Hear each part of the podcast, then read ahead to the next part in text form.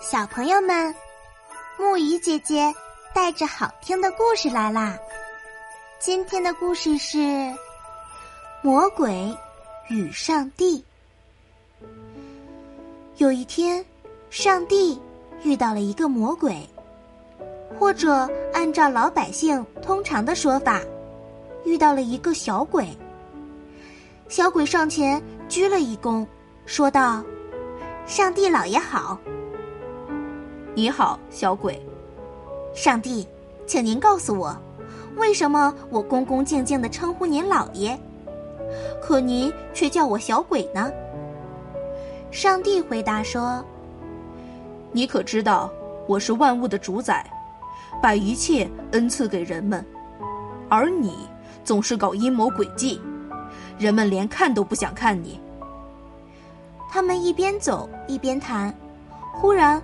他们看见一头牛在地上吃草，小鬼高兴地说：“我们来看看这个畜生会怎么样对待咱们俩。”上帝表示同意，就说：“行啊，你先到牛那儿去，我们来看看他会对你怎么样。”小鬼走到牛的身边，牛伸出了犄角，眼看着就要顶过来了。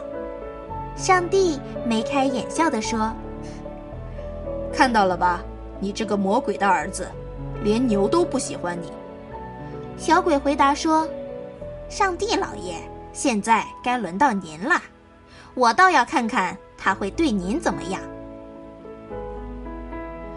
上帝走到牛的身边，可怜的牛一看见上帝身上发光，就吓得拼命的逃。连路也认不出来了，结果掉进了山沟里。山沟底下都是泥，牛怎么也爬不上来。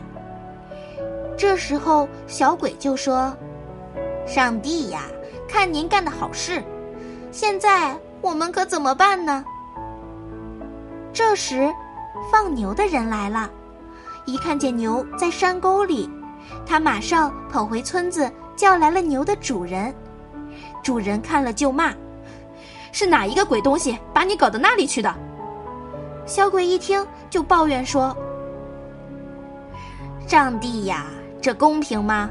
是您把牛吓得跑到山沟里去的，怎么倒来骂我？”牛的主人自己没办法把牛从山沟的泥里拉上来，只好找邻居来帮忙。大家又是喊又是叫，胳膊又是甩又是摇，可是谁也不愿意下到泥里去。